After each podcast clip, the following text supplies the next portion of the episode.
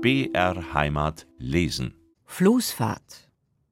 Was ein Floß ist, wissen vom Hören wohl alle. Aus eigener Anschauung vielleicht nicht gar so viele. Denn die Floßschifffahrt gedeiht nur in waldreichen Gegenden mit unschiffbaren Strömen, allwo man Holzstämme am besten und billigsten befördert, indem man sie zuerst zu einem flachen Schiffskörper zusammenfügt, mit anderen Stämmen beladen stromabwärts treibt, um an Ort und Stelle das rasch improvisierte Fahrzeug wieder auseinanderzunehmen und weiter zu verfrachten. München, vor dessen Toren schon die unermesslichen Wälder Oberbayerns beginnen und durch das die grüne wilde Isar rauscht, München war naturgemäß von alters her die bevorzugte Lände für die rein geschäftlichen Zwecken dienende Floßdrifterei. In neuester Zeit aber gibt es auch Vergnügungsfloßfahrten, die jedem Teilnehmer einen reizvollen und originellen Eindruck mit nach Hause geben. Der Abfahrtsort dieser Flöße ist Tölz oder Mittenwald, ihr Ziel München. Aber gleich viel, von wo man den Ausgang nimmt, immer heißt es innerhalb der weißblauen Grenzen, am Anfang war der Berg. Gleich viel aber, ob man nach dem nahegelegenen Tölz per Bahn oder persönlich per Rad schnauft, dies schmucke Bergstädtchen lohnt sogar größere Mühe. Denn schon sein ansteigender Marktplatz, im Anfang war der Berg, ist eine Sehenswürdigkeit. Er ist ganz umschlossen von bunt bemalten Häusern, deren Fresken zum Teil alt oder geschickt renoviert sind, zum anderen Teil modern, jedoch mit so viel Geschmack an Altvätermuster angepasst, dass man sich auf diesem weißen Platz ein paar Jahrhunderte zurückversetzt glauben kann, in ein kleindeutsches Städtchen inmitten einer Bevölkerung, die sich gar nicht genug tun kann an fröhlicher Volkskunst und Farbensinn. Und als ob die Natur selbst ihre Freude hätte an dem bunten Menschenspiel, schiebt sie gleichsam als durch den Gegensatz wirkende Seitenkulisse von überall her dunkle Wälder an Tölz heran. Zu Füßen der samtigen Tannen schäumt der eiskalte, eisklare Fluss, und über ihre Wipfel schimmert im blauen Duft die Benediktenwand. Eine flatternde weißblaue Fahne zeigt unten am Fluss die Lände an, wo das Floß seine Fahrgäste aufnimmt. Meist kommt es von Mittenwald oder Lenkries und tut hier so, als ob es nur aus purer Gutmütigkeit das Häuflein mitnehme, das seiner wartet. Da schaut man wohl erstaunt auf den weißen Sand des Flussbettes, der es an Qualität mit jedem Meerstrand aufnehmen kann. Fast ist man ein wenig enttäuscht, dass die Isar, das wilde Bergmädel, nicht nur über Kiesel und Steingeröll springt. Würdevoll schwimmt das Floß heran, auf dem ein paar rohe Bänke aufgeschlagen sind und das ein hoher Mastbaum ziert. Statt einer Flagge trägt dieser Mast einen Buschen aus Tannenreisern und Wiesenblumen.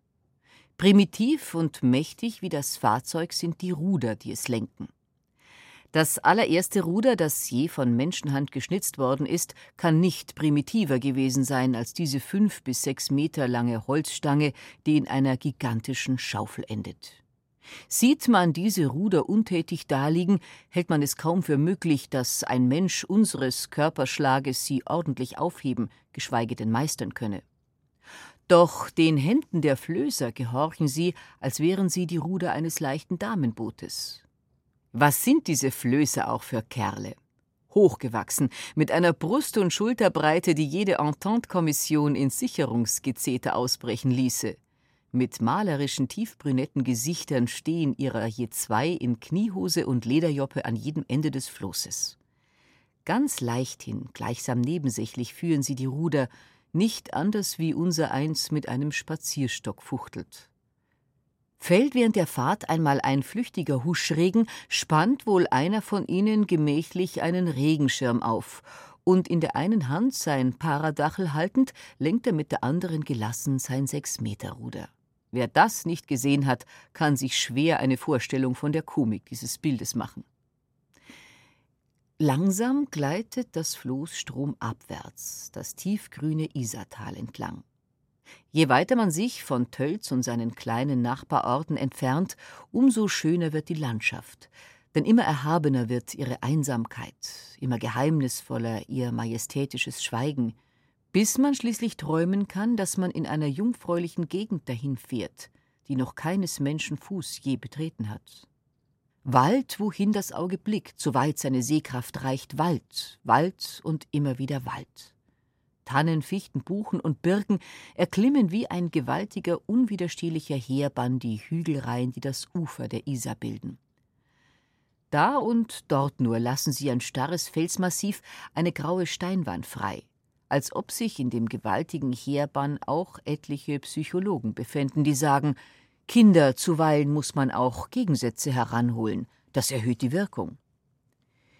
Hier und da sind Weiden, buschige Erlen ganz tief herabgestiegen, als wollten sie dem eilenden Floß schnell einen Gruß mitgeben an die leuchtende Stadt da unten, von der man hier nichts ahnt.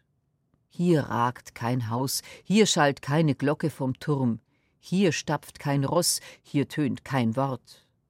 Wald heißt das Wesen und das Rätsel dieser Gegend, todeinsamer, urkräftiger Wald, der ahnen lässt, welchen Holzreichtum Bayern besitzt.